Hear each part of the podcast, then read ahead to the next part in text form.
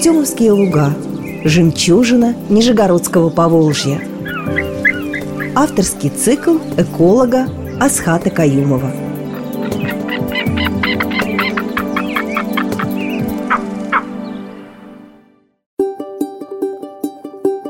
Здравствуйте, уважаемые радиослушатели!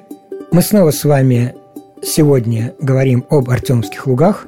Для тех, кто случайно нечаянно раньше не слышал этой нашей с вами программы, напомним, хотя я думаю, что наши постоянные слушатели все помнят, но мало ли, так сказать, кто-то вот был в отъезде и не слушал раньше нашу программу, теперь будет.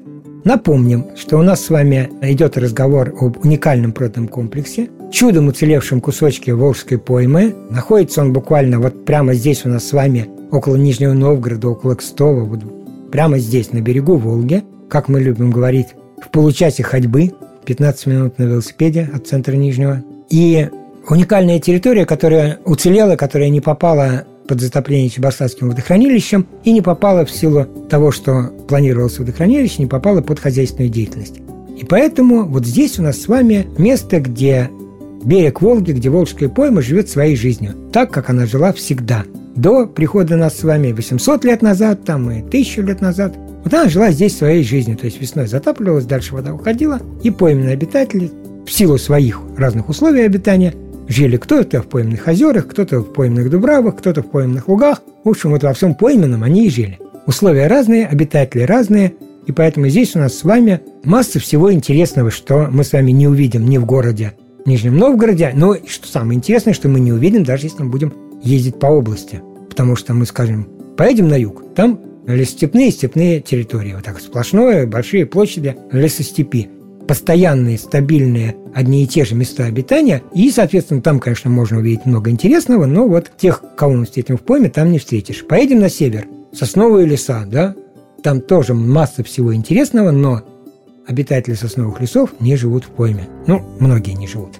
Поэтому, на самом деле, здесь в пойме мы можем видеть большое количество разных обитателей в силу разнообразия условий жизни. И в силу этого же, опять же, можем познакомиться сразу со многими нашими соседями. Причем, так как Артемовские луга хозяйственно не освоены, там ухитрились уцелеть такие соседи, которых, к сожалению, мы с вами вынуждены заносить в красные книги. И сегодня мы поговорим об одном из таких обитателей, о птице. Да? У нас с вами очень часто фигурирует птица, потому что как-то так сложилось, что их очень много разных в Артемовских лугах. Так вот, поговорим о птице, занесенной не только в Красную книгу Нижегородской области, но и в Красную книгу Российской Федерации.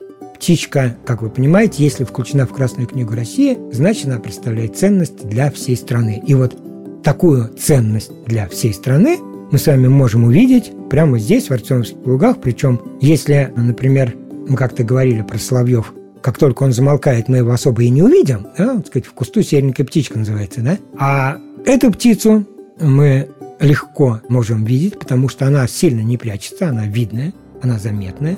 Называется эта птица малая крачка. То есть она вообще-то как бы из э, семейства чайковых. Это тоже чайка, только маленькая. Маленькая-маленькая чайка, да? Она совсем небольшая, там птица весит там 40-45 грамм. Все себе представляем, да? 45 грамм, вообще ни о чем, да? Длина птицы 20 сантиметров тоже, ну, малюсенькая. Вот такая маленькая чайка. Потому она и называется малая крачка. Потому что есть крачки, да, есть чайки, они все берешь руки, маешь, выш. А это маленькая, это маленькая птичка, крачка. Она характерна тем, что взрослые птицы имеют белый лоб, там светлые концы крыльев, то есть их как бы трудно спутать с другими, потому что крачек несколько обитает в а, Нижегородской области. Но вот как и многие чайки, она предпочитает жить командой. Ну, по-другому говоря, она колониальная. То есть как бы Крачки не живут поодиночке, они живут большими скоплениями, и для них это в какой-то степени, ну, даже, наверное, в основной степени фактор выживания. Потому что, ну, что птичка, ну, 45 грамм весит, понимаем, да? Малыш, которого любой может обидеть, да? Только насекомые не могут. А все остальные, так сказать, все остальные птицы, звери, все крупнее нее. Ей плохо, ей тяжело, да? И поэтому она коллективист.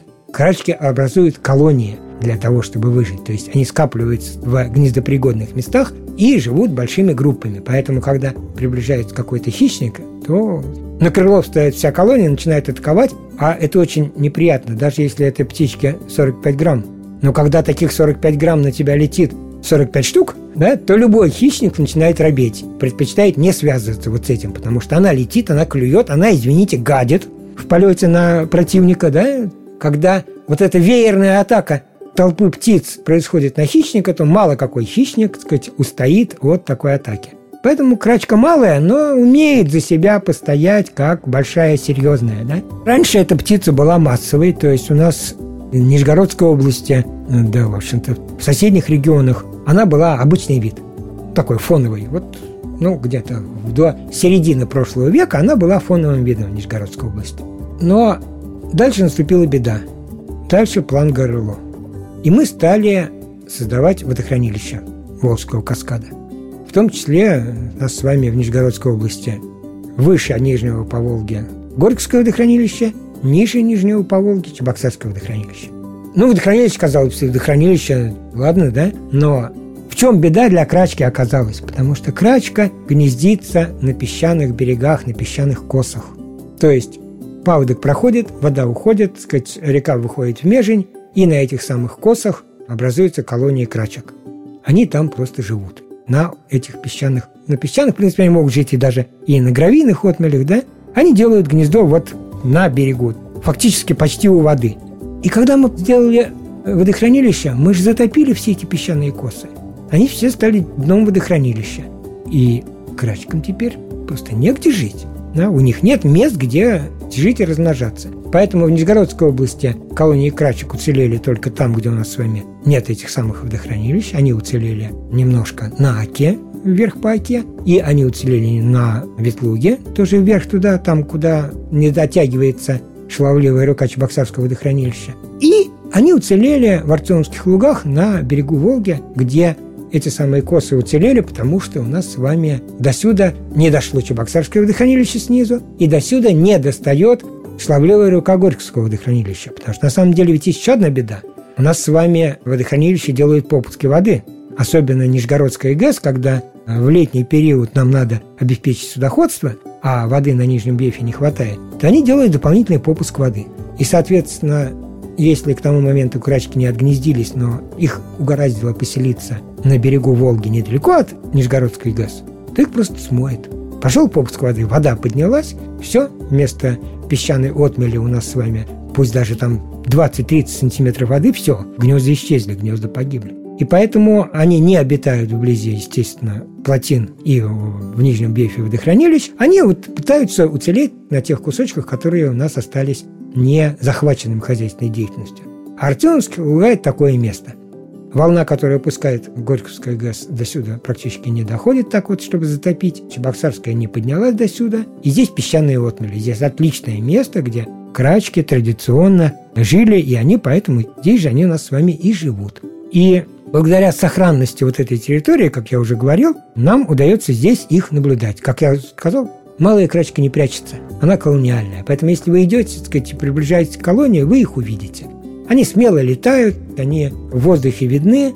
В саму колонию лезть не советую, по той же причине, что если они ну, достаточно крупных хищников отгоняют, уж человека они отгонят, это точно. Уйдете все как обильно отогнанные пометом птичьим, тоже ничего хорошего, да? Но достаточно близко они спокойно подпускают, понимая, что вы не представляете опасности, и зная свою возможность отбиться. Поэтому тот самый вид, с которым можно познакомиться близко, на них можно посмотреть, как они живут, как они летают, охотятся, потому что крачки-охотники, они не травоядные, они те же самые Плотоядные, то бишь хищники, они питаются водными беспозвоночными, мелкой рыбешкой, различными насекомыми, рачками, моллюсками, улитками. И охоту крачек вы можете наблюдать совершенно спокойно в Артемских лугах. Они не скрываются, они охотятся днем при всех. Все понимаем, что птенец должен вырасти и быть готовым лететь осенью на юг. Да? Так вот, у крачек очень короткий период, когда они у нас здесь, потому что они прилетают не раньше середины мая, потому что пока паводок не прошел, пока отмели не стали отмелями, где гнездиться. Вот. А в конце июля они уже начинают тихонечко уходить на юг, и к середине августа их нет. То есть период, когда мы их с вами можем видеть в Артемских лугах, это с середины мая до середины августа. И, соответственно, птенцам куда деваться? Они вылупились, и им нужно успеть встать на крыло. И на крыло они встают там в течение трех недель, буквально после вылупления, через три недели птенец уже летает. и уже учатся нырять за рыбой, и уже, так сказать, учатся нормально охотиться за добычей, потому что ему в середине августа уже вместе со всеми на юг улетать. Поэтому, на самом деле, если мы хотим их увидеть, то нам с вами надо вот в этот период посещать Артемовские луга. Там малая крачка, пожалуйста, доступна. И я напомню, Красная книга Российской Федерации. Здесь у нас с вами полчаса пешком от Кремля. Приходи и знакомься. С одной стороны, уникальное и ценное животное, с другой стороны, прямо вот рядом – Приходите, смотрите, как она выглядит, знакомьтесь, сказать, любуйтесь, у них очень красивый полет, в отличие от каких-то там крупных чаек. Вот эти мелкие чайки, они крачковые, они, в общем-то, совсем по-другому летают. Это вам не вот сизая чайка на помойке, это небольшая такая порхающая птичка. И вот эта стая этих птиц, которые поднимаются, значит, над своими гнездами, смотрят, нет ли какой опасности, по очереди летают за едой. Я уж не знаю, как у них там с графиком, да? Но они действительно, часть остается на колонии, а часть улетает есть, да? Но вот эти прекрасные птицы, они доступны для наблюдения. Приводите детей, пусть они с детства видят, что мир состоит не от одних Макдональдсов, а есть еще что-то прекрасное в этом мире. Приходите, знакомьтесь, будьте гостями, помните, что вы в Артемских лугах гости у этих редких видов, видите себя прилично, как положено нормальным людям в гостях, ну и тогда мы с вами сможем долго надеюсь, бесконечно наблюдать в Артемовских лугах всю эту красоту. Ну и будем с вами вместе их беречь, а мы с вами встретимся на следующих наших программах, где мы поговорим о других обитателях Артемовских лугов.